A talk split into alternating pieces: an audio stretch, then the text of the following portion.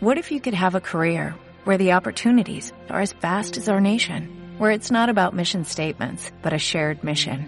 At U.S. Customs and Border Protection, we go beyond to protect more than borders, from ship to shore, air to ground, cities to local communities. CBP agents and officers are keeping people safe.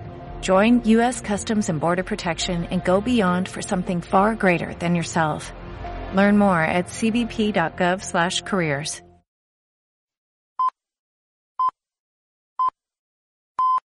Peggy 18. Bienvenido a una nueva edición de Emporio Salgado.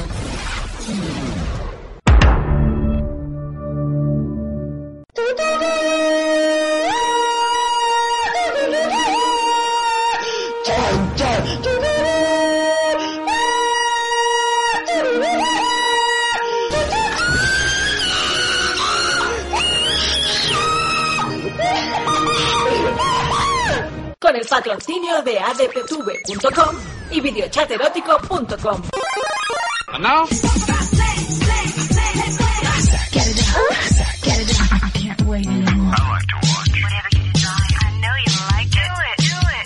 We do it all night long. Hola, ¿qué tal? Bienvenidos al show de shows, bienvenidos al podcast de podcast.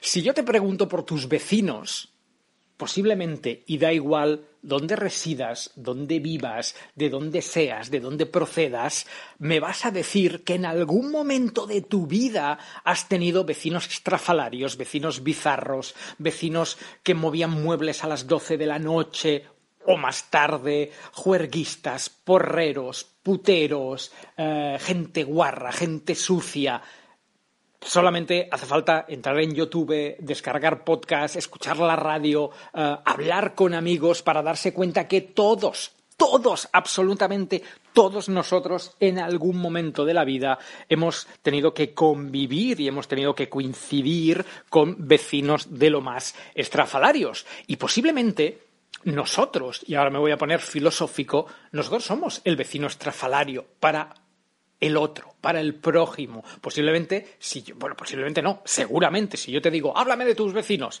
vas a tener mil anécdotas. Pero es que tú, sin saberlo, eres la anécdota de tus vecinos. Y después de esta introducción más de podcast serio, más de programa serio que otra cosa, quiero Uh, compartir con vosotros. Hoy yo tenía otro programa preparado con el equipo de producción en la reunión de esta mañana hemos decidido otros contenidos, pero amigo, amigo, ha llegado hasta mis manos cremita, joyita, un, diamante, cremita joyita, que, me parece el nombre de, de, un juguete de los años 60 o de los años 70 de ya está aquí, cremita joyita, tu muñeca favorita, cremita joyita. bueno, lo que quería decir, que ha llegado eh, hasta mis manos una noticia que publica el periódico de Cataluña, tanto en su edición eh, para toda España como en su eh, edición para Cataluña. Además habla de una noticia que ha sucedido en Barcelona y que quiero compartir con vosotros porque es un argumento de película no sé si para serie daría, pero para una película seguro. Y para una película eh, posiblemente mm, eh, nos va a venir a todos, porque a, mí ha sido el primero que, me ha parecido, la, me, ha, venido el flash de la comunidad de Alex de la Iglesia o de Trece Rue del Percebe, el cómic de, de, Ibáñez. Pero eh, vamos a intentar, yo te, te pido que dejes los prejuicios y sobre todo las influencias de lado porque así vas a gozar más el relato. Porque sí, en algunos momentos lo que te voy a leer parece aquí no hay quien viva, la comunidad, Trece del Percebe, bla, bla, bla, bla, bla.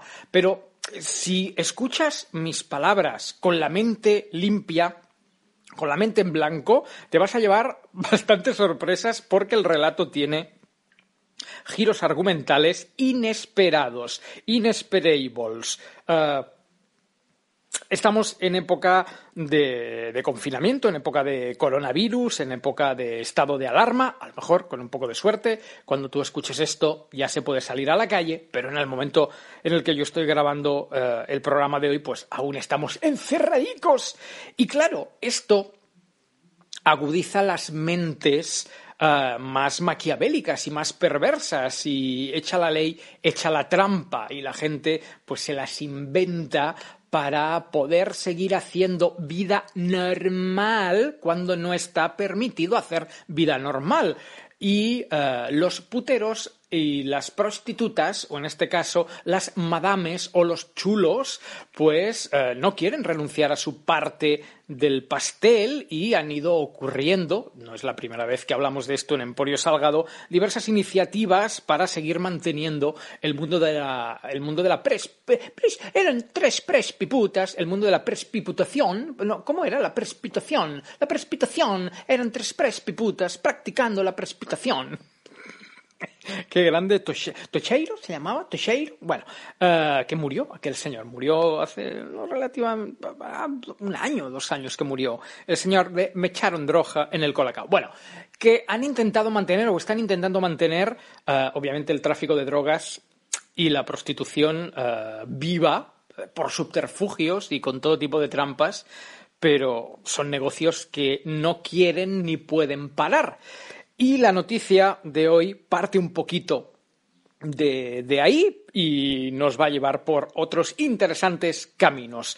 Voy a intentar leerlo todo sin dejarme ni un solo punto ni una sola coma y bueno, espero que tú disfrutes.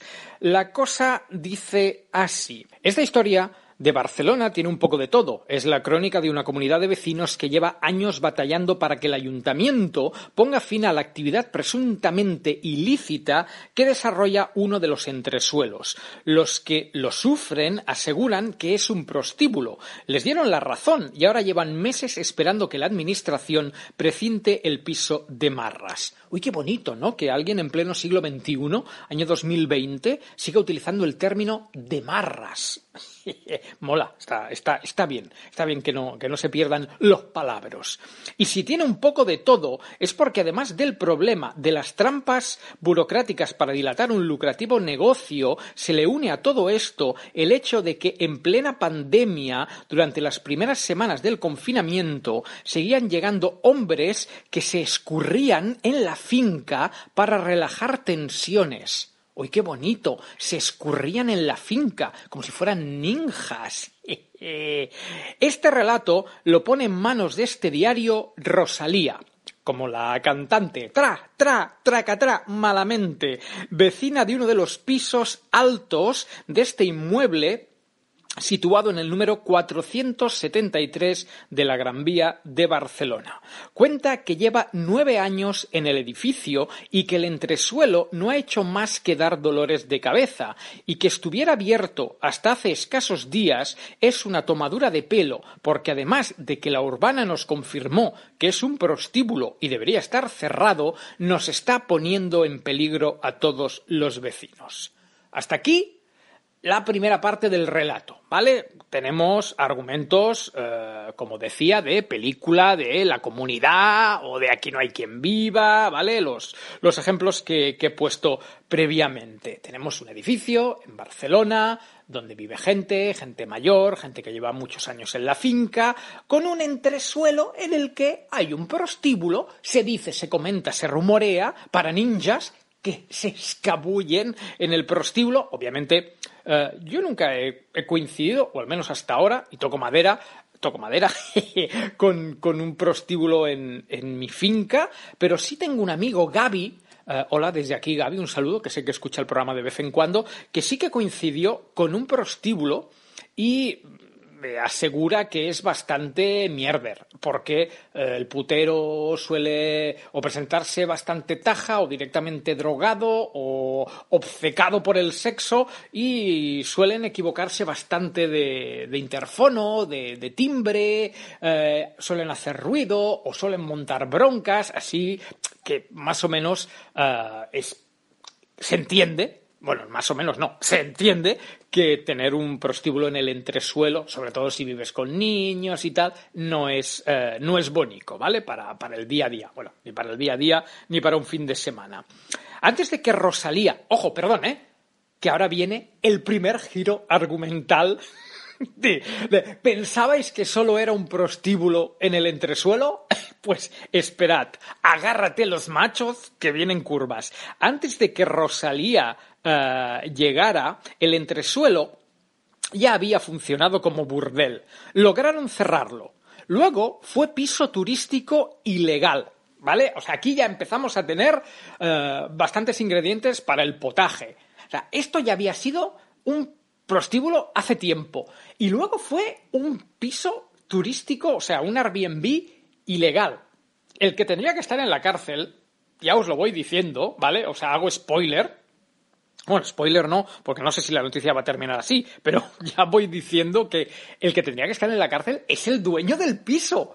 O sea, el, el hijo de puta, que no tiene otro nombre, que es el propietario de este piso, que lo va transformando primero en prostíbulo, luego en piso ilegal, eh, turístico, ahora otra vez en prostíbulo. O sea, este tío, ¿por qué este tío sigue pudiendo operar eh, y manejar y meter mierda en, en un piso. O sea, de verdad, a que alguien le quite la, la- la- hipoteca, que alguien le quite los poderes, que alguien le quite, no sé, que ese señor no está capacitado o no, no debería tener permiso para, para llevar un piso. ¿Qué no veis? ¿Qué no veis que siempre ese señor mete algo raro dentro de sus pisos? Que, que no, que no, por favor. Bueno, sigo leyendo. Antes que Rosalía llegara, eh, había funcionado como. Burdel.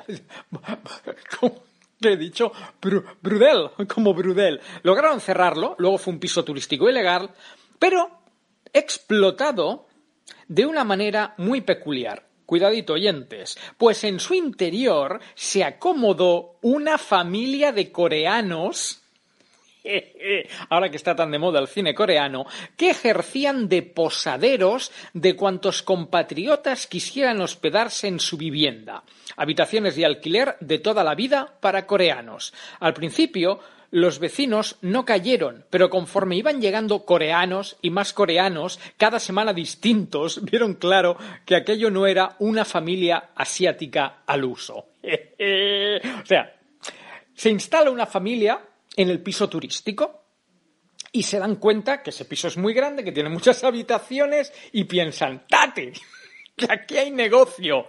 Vamos a ir a, páginas de, no sé, eh, visita Barcelona desde corea.com si es que existe, y vamos a anunciar que, oye, no vayas a un hotel, vente a este pisico. Y así, cada vez que turistas eh, venían desde Corea hasta Cataluña, pues, no, pillaban una pensión o no pillaban un hotelillo, no, se iban directamente a este piso. Y tú imagínate, a Rosalía y al resto de vecinos que primero tenían que convivir con putas y puteros y ahora tenían que convivir con Corea, pero no con uno o con dos, con Corea entera. No con uno, con dos coreanos, quería decir. Venga, coreanos, y cada semana coreanos, y maletas, y coreanos, y corenga, coreanos. es de, es de, es de, es de peli, lo siento. Pero cuidado, que viene el segundo giro argumental. Xavier Huguet es el presidente de la comunidad y deberían elevarlo a los altares porque este señor es un santo. Ah, es el presidente de la comunidad. Así que, sin lugar a dudas, es la persona adecuada para entrar al detalle. Eh, él envió a este diario una decena de emails un poquito pesadito, señor Huguet, eh, resumiendo el conflicto con todo tipo de documentos que confirman que se toma eh, muy serio el papel de jefe del bloque. O sea, sería un poquito el recio de aquí no hay quien viva. O sea, el típico presidente de la comunidad que cree que más que presidente de la comunidad es el presidente del gobierno o algún tipo de, ministro. Pero esto, esto se suele dar mucho. Eh, en casa de mi padre, ya lo he explicado alguna vez, estaba la señora Borrell, que pensaba que era la reina de Inglaterra. Y es aquello de, señora Borrell, es usted solo la presidenta de la comunidad de vecinos, no se me venga tan arriba. Pero bueno, vamos a seguir eh, con el señor, eh, con el señor Huguet. eh, su papel de jefe del bloque. Antes del año 2009, efectivamente, el entresuelo ya había sido un mueble. Bonito palabra también, otra vez en este artículo, mueble. Aparecía en los periódicos cuidado, amigos, que ahora viene lo bueno, aparecía en los periódicos como un prostíbulo de maduritas. tenían un prostíbulo de milfes. O sea, el piso de los coreanos, actualmente otra vez prostíbulo, era prostíbulo de maduritas. Nos hartamos de denunciar y un día eh, invitamos a una cadena de televisión y la cosa se terminó. Es que, bueno, esto lo puedo entender. Obviamente a las prostitutas no les gusta salir en la tele, y si las enfocas, si las filmas, si las denuncias, pues suelen hacer y desaparecen, hacen, hacen el ninja, ¿no? Antes hablábamos de, de, ninjas que se cuelan en el prostíbulo a altas horas de la noche, pues las, las prostitutas, ah, prostitutas hacen lo mismo, pero para abandonar el, el prostíbulo. Así que hicieron bien llevando a, la cadena de televisión. Tenían incluso una página web que ahora está inoperativa, www.maduritasgranvía.com. maduritasgranvía.com. No está nada mal poco margen para la imaginación. Fue entonces, sería a principios de esta década, cuando llegaron los asiáticos. Creemos que el dueño del piso está detrás de todo. Siempre se han desentendido de nuestros problemas y nos derivan a su abogado, que nos suele decir que los vecinos tenemos muchas manías. ¡Hostia! ¡Qué huevos tiene el abogado! Que obviamente es el abogado defensor de un tío pues que maneja temas ilegales. Así que con esto te puedes imaginar la calaña del abogado, pero. o sea, no. O sea, primero Primero lleno de maduritasgranvía.com, un prostíbulo de milfes, luego lleno de coreanos, pero son los vecinos que tienen muchas manías. Total, de que se quejan, porque les hemos puesto cuatro putas y cuatro asiáticos en el entresuelo. Se quejarán ustedes si encima les estamos dando variedad, originalidad y un paisaje rimbombante. Los, los vecinos tienen muchas manías. Tócatela, tócate la polla. Cuando se marcharon los coreanos, les prometieron que se instalaría un matrimonio con su hijo. Bien, bien, vamos avanzando correctamente. Se hicieron reformas, lo típico cuando quieres adecentar el que será tu nuevo hogar. Eso es lo que nos dijo el administrador, pero nada de nada. Solamente veíamos a una mujer, la madame, obviamente, y un montón de chicas jóvenes que no paraban de entrar y salir. O sea, nuevas, las nuevas putas. Eh, pero ahora son jóvenes. Hemos pasado de prostíbulo de milfes a ya prostíbulo eh, normal y corriente, prostíbulo random. pero tenían, eh, estaba ahí la madame, ¿eh? Controlando. Eh. También muchos hombres que parecían despistados y que terminaban entrando en el piso. Esto es algo perdón, ¿eh? lo he dicho mil veces, yo nunca he ido de, de señoritas, nunca he visitado un prostíbulo, eh, y creo que no lo voy a hacer nunca. A ver, no pongo la mano en el fuego, pero creo que no, no es ese mi camino. Pero creo que si yo mañana decidiera ir de putas y, bueno, pues entrar en el periódico o en internet, buscar a la dirección, en este caso, eh, pues Gran Vía, ¿qué número era? Bueno, el que fuera, Gran Vía, eh, y me voy hacia allí, lo que no voy a hacer es, pues como, como dice la noticia, hacerme el despistado. O sea, lo que voy a hacer es ir directo. ¿Por qué? Porque si te haces el despistado, si vas dando vueltas de si me pasó el portal, pero ahora vuelvo, pero ahora doy una vuelta a la manzana, vuelvo a pasar por delante, es ahí donde los vecinos se quiscan, el cartero se quisca, el portero se quisca, el de Uber se quisca, todo el mundo se quisca de, mira, un putero. Sin embargo, si va, o sea, si tú sabes a qué porterías de entrar, a qué timbre has de llamar, entras, llamas y te metes. Además, esto a mí me lo han contado eh, invitadas que han pasado por este programa y que se han dedicado al mundo de la prostitución. Eh, según me contaron a mí, supongo que esto debe ser habitual en la mayoría de, pisos, eh, hay como una especie de código Morse para saber si el que llama al interfono es cliente o el cartero, ¿vale? O sea, el cartero llama de. Sin embargo, esta chica que estuvo aquí en el programa me explicó que al cliente se le pedía que hiciera como mec, mec, mec, o sea, se le daba un código de llama tres veces, o llama cuatro veces, o llama dos y media, ¿vale? Y que a partir de ahí, pues eh, ellas ya sabían si, eh, o sea, que si era un cliente ya ni siquiera descolgaban el interfono, ya abrían directamente. Sin embargo, pues si era el cartero o paquetería o quien fuera, o la típica encuesta o el del gas, entonces ahí ya sí, sí, ¿quién es? No, se equivoca, pero, pero bueno. Ah, ¿dónde, ¿Dónde estamos? Ah, el administrador, hay muchos hombres despistados que terminaban entrando en el piso. La gota que colmó el vaso cayó en agosto de 2017, cuando la policía tuvo que intervenir en la finca porque un individuo estuvo a punto de agredir a una de las señoritas con un cuchillo. Esto es lo que os decía que me explicó eh, mi amigo Gaby, que eh, pues el putero no todos, pero eh, el putero común pues suele ir o bebido o drogado o con ganas de, de, de, juerga. Aquello no terminó en nada porque la comunidad no podía meter baza como parte implicada en el asalto, pero sí les sirvió para ponerse las pilas de cara a intentar detener aquello por vía administrativa. Tuvieron una primera victoria con la que lograron que el negocio pagara una multa. El propio expediente de la policía describía entonces el negocio como un prostíbulo. Pero la alegría les duró poco, puesto que los arrendatarios solicitaron una, una eh, licencia para ejercer como sala de belleza sin tratamiento médico, un permiso administrativo, según los vecinos, que les sirvió para seguir con la misma actividad. Claro, si tú haces eso, eh, ejercer como belleza sin tratamiento médico, pues son masajes, eh, pues sí, básicamente puedes tener putas eh, y orientarlo hacia pues cualquier otro tipo de, de, tratamiento de relax. Básicamente lo que han hecho en estos años es ir ganando tiempo, mientras a la vez también ganaban mucho dinero. Según un acta policial de febrero de 2019, la urbana constató en una visita al entresuelo que las mujeres pagaban 30 euros por hora para poder ejercer y que a su vez cobraban unos 150 euros por sus servicios. O sea, eh, esto está muy bien montado y muchos prostíbulos funcionan así. Eh, obviamente en el prostíbulo no te contratan, no te dan de alta en la seguridad social. Tú, pues, alquilas una habitación como... Ahora imagínate que yo conozco una chica. Ella no tiene casa, yo no tengo casa. O ambos compartimos, o ambos somos infieles. Pues lo normal sería que nos fuéramos a un hotel por horas, ¿no?